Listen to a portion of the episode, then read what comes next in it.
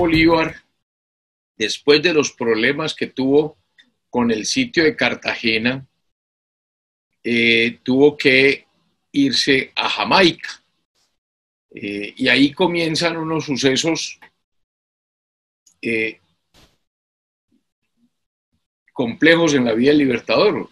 Por ejemplo, se da cuenta de que allí ocurrió un intento de asesinato una noche en la hamaca que él dormía y que por tomarse unos tragos o irse de, farra o en alguna aventura amorosa que tuvo, eh, esa noche no durmió en su hamaca allá en Jamaica y alguien ocupó el sitio y los asesinos eh, terminan asesinando a este sujeto que estaba en la hamaca pensando que era el libertador.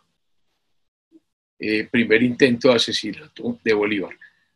Bolívar entonces está fuera de los escenarios que ocurren en finalizando 1815 y, y comenzando 1816, que es un año muy triste, pero muy interesante de ver todo lo que pasa con todas las fuerzas eh, rebeldes de los granadinos frente a la independencia. Lo importante es que hay un ejército en los llanos orientales, los llanos de Venezuela y los llanos de, de, la Nueva Granada, eh, y que el centro de eso se va formando en un, lugar, un pueblo que se llama Guadualito. Guadualito.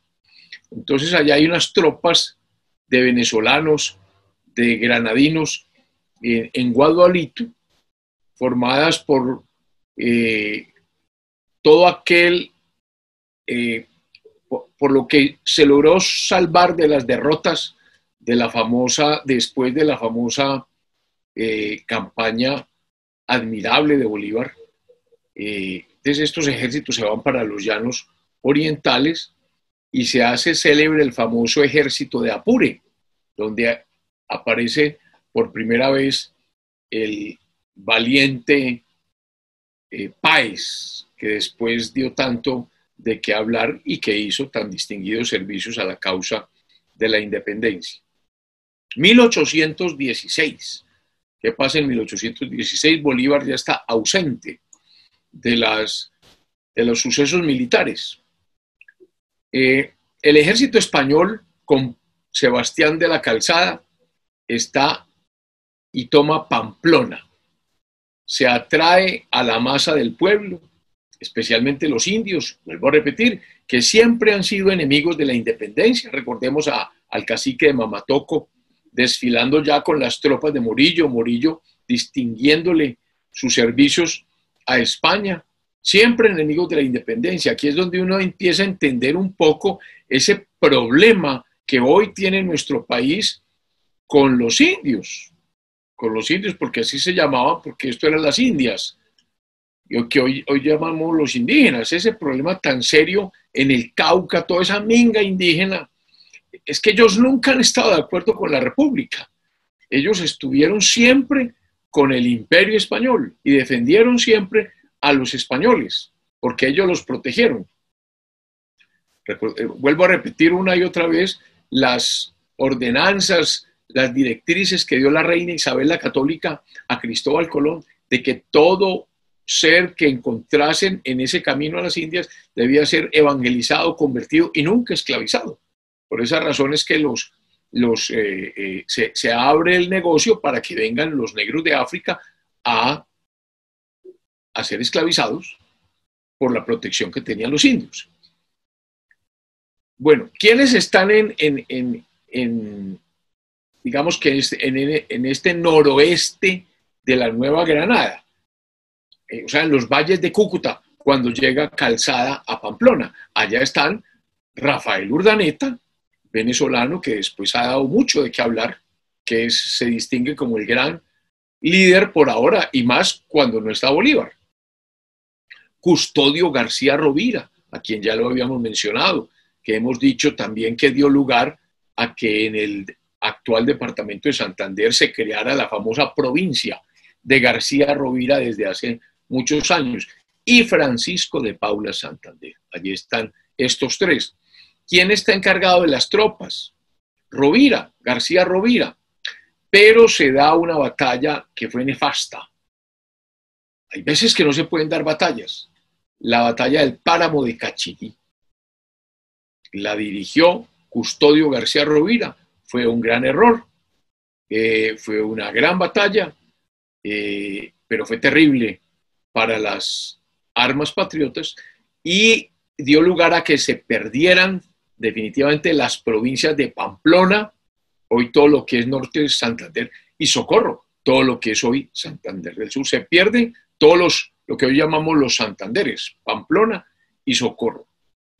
Ante esa derrota tan terrible, Camilo Torres, que era el presidente del Congreso, renuncia a la presidencia de las Provincias Unidas y el Congreso entonces elige al doctor José Fernández Madrid, que viene diputado por la provincia de Cartagena el 14 de marzo de 1816. Hablaremos mucho en este momento de José Fernández Madrid porque da lugar a una serie de determinaciones también nefastas al, desarrollo de la gesta independentística. Eh, ¿Qué hay preparado? Desde Camilo Torres hay preparado una retirada. Después de lo de Cachirí, hay una retirada a dónde? Al sur. Recordemos que allá hay unas tropas en Popayán importantes, tropas eh, que fueron reforzadas por Antioquia, la rica provincia de Antioquia, que siempre ha mirado al sur, que hemos dicho una y una, una y mil veces que venimos del sur y vamos al sur. Entonces, eh, Torres había preparado una retirada y una defensa de la República en el sur. Y le entregan esas memorias o esos documentos a José Fernández Madrid. Pero cae Antioquia. ¿Cómo cae Antioquia? Pues los españoles después del sitio de Cartagena, entonces comienzan a subir el río Magdalena, el río Cauca, 500 eh, hombres de ese ejército, expedicionario de Morillo suben por el río Cauca. Recordemos que el Nechí llega y desemboca el Cauca. Entonces llegan a la desembocadura del, del río Nechí y por ahí entran a la provincia de Antioquia. Ingresan a lo que hoy es Zaragoza, al mando de quién? Del coronel Francisco Barleta. Y es importante este nombre porque este hombre fue el que gobernó toda esta rica provincia de Antioquia desde 1816 hasta 1819, o sea, hasta la independencia de Antioquia. ¿Quién estaba gobernando en esta provincia de Antioquia? El brigadier don Dionisio Tejada. Recordemos que Tejada llega por la muerte de Juan del Corral, que hasta Juan del Corral las cosas se hicieron muy bien en Antioquia, eh, reforzó el ejército, hizo artillería, reforzó los pasos que había que reforzar, pero murió, desaparece Juan del Corral y le toca a, a Tejada y Tejada no tenía ni el valor ni la autoridad necesaria para hacer esta defensa, sobre todo en estos momentos tan críticos. Eh, ¿Qué tenía Antioquia? Tenía tres batallones de infantería con mil hombres regularmente disciplinados. El comandante de esas fuerzas antioqueñas era el coronel Linares, que había hecho la guerra con cierta reputación en Venezuela. Él era de Venezuela. Linares había reunido algunos destacamentos de esas fuerzas en la ceja alta, lo que llamamos hoy Cancán, por allá. Estamos en el nordeste antioqueño en unos, puntos fortificados entre Cancán, hoy Amalfi, y Remedios, donde tenía cerca de 700 fusileros, los españoles se abren un camino por la montaña entre Nechí y Zaragoza, por la margen del río Nechí, introduce caballerías.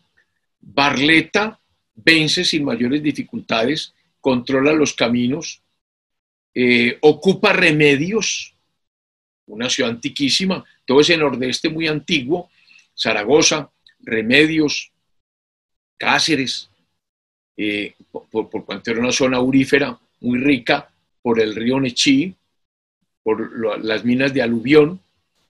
Eh, Linares ataca en, este lugar por, por Amalfi el 22 de marzo, pero fue batido por las fuerzas españolas, pierde 100 hombres, 150 fusiles. ¿A qué se debió esta derrota de estas fuerzas antioqueñas, lideradas por este coronel Linares de Venezuela? Que por primera vez hicieron presencia en batalla los húsares de Fernando VII, una temible caballería veterana de las guerras napoleónicas, eh, y esas fuerzas de caballería en bloque, imagínense un ataque de caballería eh, disciplinada, formada, con ese empuje que hace la caballería, eso aterró a las tropas republicanas que nunca habían combatido con la caballería española. Esto hace que Antioquia ceda, cae Antioquia. El 5 de abril de 1816 cae la rica e importante provincia de Antioquia y eso eh, ocasiona un revés muy importante para las fuerzas independentistas. Al tiempo que se perdía Antioquia, Pablo Morillo, que también está subiendo el río Cauca, llega a Monpós para controlar Ocaña, para llegar a eh, la provincia del Socorro y también para llegar por el Magdalena a Santa Fe. Recordemos que es la forma de llegar a Honda y de Honda subir eh, a Santa Fe. Es importante controlar el río Magdalena. Morillo, ¿qué hace en Monpós? Pues recordemos a los hermanos Carabaño, Fernando, Miguel Carabaño, aquellos dos que habían llegado a Cartagena con Bolívar eh, antes de la campaña admirable. Pues allá los apresan a los hermanos Carabaño, los destinan al suplicio eh, y Morillo muestra toda su sangre fría haciendo despedazar el cadáver de Fernando Carabaño, colocando su cabeza y sus miembros en escarpias en lugares públicos de la ciudad de Monpós para escarmiento. Según decía él, de los malvados patriotas, su hermano Miguel Carabaño fue pasado por las armas en Ocaña y su cabeza también fue puesta en una jaula de hierro en medio de la plaza mayor de Ocaña hasta que el tiempo la consumiera. En Monpós, eh, Morillo recibe noticias de que Simón Bolívar desde Jamaica prepara una expedición, suponiendo Morillo que Venezuela desembarcaría, perdón, que Bolívar desembarcaría en Venezuela, eh, previendo una insurrección en la isla Margarita, porque Margarita es una isla cercana a Caracas muy independentista, todavía llena de, patriotas que no están en el, en el continente. Entonces Morillo no está tranquilo con esas noticias que tiene de una expedición de Bolívar, cree que de pronto reforzaría esas fuerzas patriotas allá en Margarita, entonces resuelve enviar desde Ocaña a Venezuela al brigadier Morales, que, hemos hablado que también era muy, muy sangriento. Eh, Morillo decía que si se perdía Margarita, la isla Margarita y Guayana, pues habría muchas dificultades para recuperar nuevamente y sostener la causa del rey Fernando VII en esa costa firme de Venezuela. Entonces Morillo pide fusiles, municiones, tropas para que reemplacen a las americanas, porque él ya no le tenía confianza a esas tropas americanas que estaban luchando en favor de él. Más bien proponía que esas tropas americanas enviaran al Perú después de la pacificación de la Nueva Granada. Y curiosamente, Morillo pide a España insistentemente, en varias oportunidades, misioneros, teólogos y abogados. Decía Pablo Morillo, si el rey quiere subyugar estas provincias, las mismas medidas se deben tomar que al principio de la conquista. Porque hay que apaciguar al pueblo. Volvemos a, enfatizar. La fuerza de España era la unión entre Dios y el rey. El rey, un ungido de Dios. Y como estos pueblos les faltaba ilustración, porque muy pocos habían llegado al conocimiento de lo que pasaba en Francia y a, todas estas ideas del siglo XVIII, pues el pueblo llano eh, se podía conquistar a base de púlpito, a base de iglesia, a base de, esa, de ese concepto del, derecho divino de los reyes. Pedía con insistencia a Morillo misioneros, teólogos y abogados de España. Eh, a Morillo le desagradaba el sistema de guerrillas que se habían adoptado en Venezuela. Recordemos que él venía de un ejército muy disciplinado de las campañas napoleónicas. Después de pacificar la Nueva Granada, él pensaba, Morillo, dirigir sus esfuerzos contra esos insurgentes de Venezuela que suministraran oficiales a las demás provincias. Porque decían que eran los hombres más atrevidos de la, de la costa firme, de la costa firme. Volvamos a, lo que, a, las consecuencias de la pérdida de la provincia de Antioquia. Como era un, una provincia tan montañosa, tan cubierta de bosques, y era muy propia esa geografía para hacer una defensa vigorosa, que fue lo que vislumbró Caldas, Francisco José, con su mente de ingeniero, al lado de Del Corral, Entonces, esa caída de la provincia de Antioquia, que era la más eh, importante para, la, para, para, para proteger de esa invasión española. Entonces, cayendo Antioquia, más esa derrota tremenda de García Rovira en el páramo de Cachirí, por allá en lo que hoy llamamos Santander, pues genera una sensación de desaliento general y casi que pone término a las esperanzas de los patriotas. A esto se añade lo que pasaba en el río Magdalena. Ante la importancia de controlar el río Magdalena, recordemos que Murillo está en Monpós, que de Monpós se controla Ocaña, que Ocaña está muy cerca al río de Magdalena, que más arriba pues está Honda, Enare, todos estos eh, puertos tan importantes para después ocupar eh, Bogotá. Entonces, hay una división de lanchas españolas que sube el río Magdalena, trayendo 400 hombres de tropa. Había unas tropas eh, patriotas resguardando en lo que se llama la angostura de Carare. Carare es toda esa zona del Magdalena hacia lo que hoy llamamos Santander, las selvas del Carare, eh, podríamos decir que es eh, lo que hoy es Puerto Berrío, Cimitarra.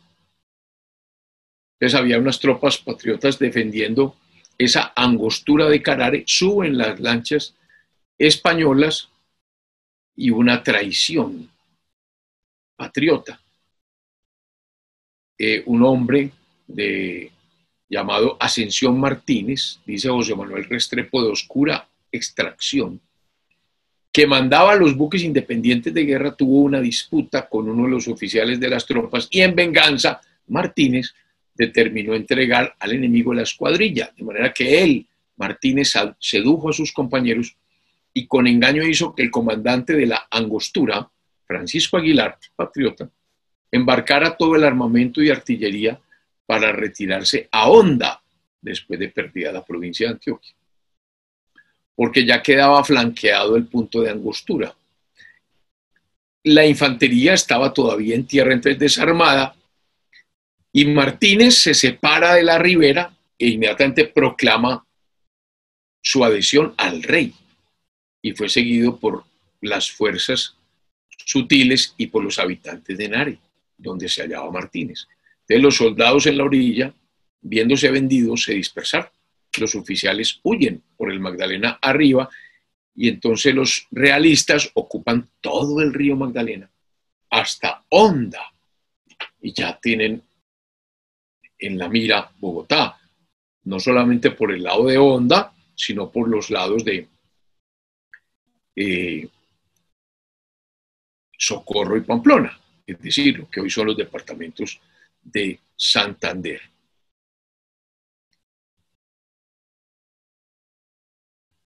¿Qué pasa con García Rovira, con Serviés?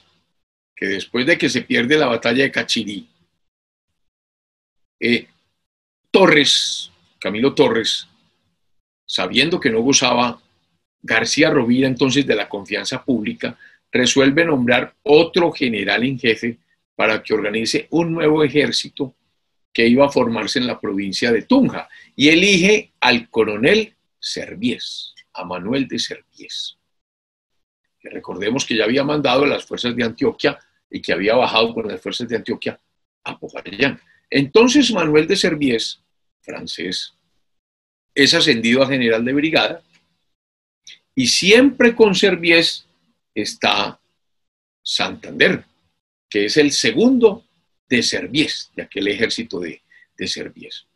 Pero Serviés se va dando cuenta de que José Fernández Madrid, que reemplaza a Torres, comienza unas negociaciones del Congreso y del gobierno con los españoles para capitular.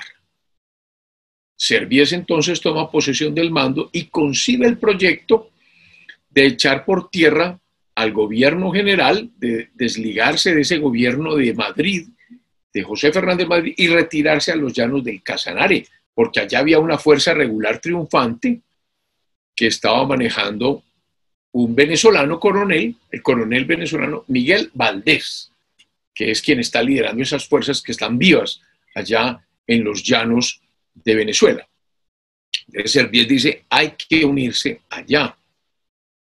Eh, el gobierno en manos de, Fernández, eh, José Fernández Madrid dice que no, que la retirada debe ser a Popayán, que hay que concentrar allí las fuerzas de la Nueva Granada. y entonces ya hay una división ahí complicada. Servies diciendo que hay que ir a los llanos y el gobierno diciendo que hay que ir al sur. Allí es donde se dan cuenta de que Antioquia se perdió y eso es muy grave para la teoría de ir al sur, porque Antioquia era la, el muro de contención para siempre acudir a la defensa del sur. Veamos que el sur, la causa realista en el sur, por el contrario, venía triunfante y Montes, que está allá, está pendiente con Sámano de comenzar eh, a subir. Entonces Serbia sigue con, la eh, decisión terca de, que el lugar no es ese, que son los llanos eh, orientales. Servies manda a Santander para que trate de convencer a Madrid de que ese no es la, la, estrategia a seguir, que la retirada al sur era inoportuna, peligrosa, sin esperanza. Santander siempre ha sostenido que eh, eh, aparentemente Fernández Madrid iba a aceptar eso, sin embargo, eh, no es así. Y Fernández Madrid continúa hacia el sur. Hay otro problema hay otro problema. ¿Cuál? Ya habíamos hablado de que los venezolanos no eran queridos en la Nueva Granada. De que, de, que, de que había una oposición y que muchos granadinos huían de la decisión de unirse a esos venezolanos, que era la teoría de Servies. Hay que unirnos con las fuerzas de Valdés, venezolano, en el Casanare. Y por eso muchos patriotas estaban tercamente decididos a, más bien a caer en manos de los españoles allá en el sur que ir a las llanuras de, de Oriente poniéndose a la merced, decían ellos, de Servies y de los jefes venezolanos. El presidente Madrid finalmente abandona Chía y con precipitación va a la capital, se sitúa después en el pueblo de Bogotá, distante cuatro leguas de Santa Fe. Cosa curiosa, Santa Fe es Santa Fe, no es Bogotá. El nombre es Santa Fe, pero había un pueblo pequeño a cuatro leguas que se llama Bogotá, que hoy es el nombre que tiene la capital de la, de la República. No sé cuál, cuál es ese pueblo hoy, tal vez Fontibón o alguno de estos lugares. Eh, allí Madrid se encuentra con el general Antonio Baraya, con un poco del ejército que se llamó de la reserva. Eh, ¿Qué fuerzas tenía Baraya allí? Pues eh, muy poco, 2.300 hombres, pero de milicias. Milicianos que son, que no son del ejército, sino que son ciudadanos que ponen sus armas y que en su mayor parte residían en sus casas. 79 fusiles, 17 sables, prácticamente nada. Eh, desde ese lugar, Madrid da una orden a, Santander para que asuma el mando en jefe de las tropas que se hallaban en Usaquén y que diera pasaportes a Servíes y a los demás oficiales.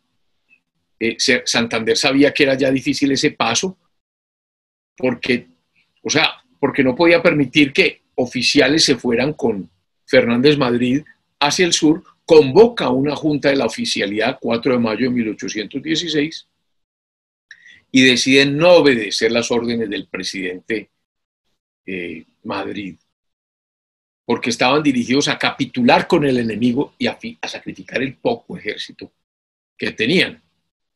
Ahí es donde aparecen eh, eh, información que tenía Santander de que del Cabildo de Santa Fe, los ciudadanos José Sanz de Santa María, José Gregorio Gutiérrez, Clemente Malo, Juan Granados, se debían trasladar a Bogotá a pedir encarecidamente al presidente de la Unión, a Fernández Madrid, que regresara con las tropas a Santa Fe, se reuniera con las de Servies y propusiera al enemigo una capitulación rindiendo las armas para evitar que las tropas españolas entraran a discreción y a saco a Bogotá.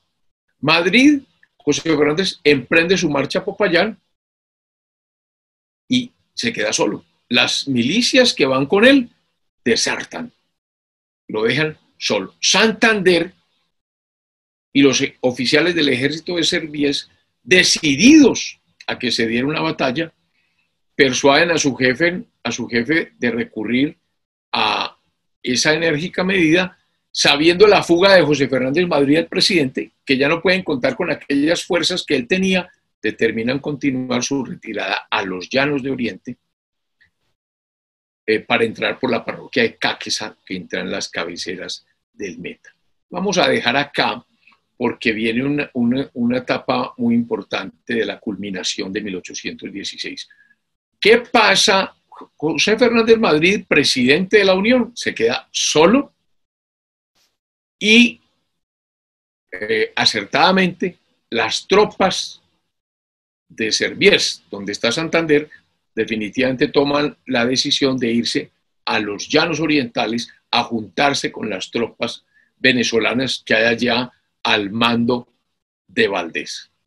La semana entrante, entonces, asumimos ese tema tan interesante, cómo Santander eh, va a manejar el tema de los venezolanos, porque Santander nunca se entendió bien con los venezolanos. Recordemos que Santander era un señorito, era un abogado, era de eh, Cúcuta, de la Villa del Rosario, y los otros que habían allá eran unos eh, trabajadores de los llanos, domadores de, de toros, de cazadores de tigres, dos eh, tipos de personas muy diferentes y allá nos encontraremos con ellos la semana entrante. Muchas gracias y feliz semana.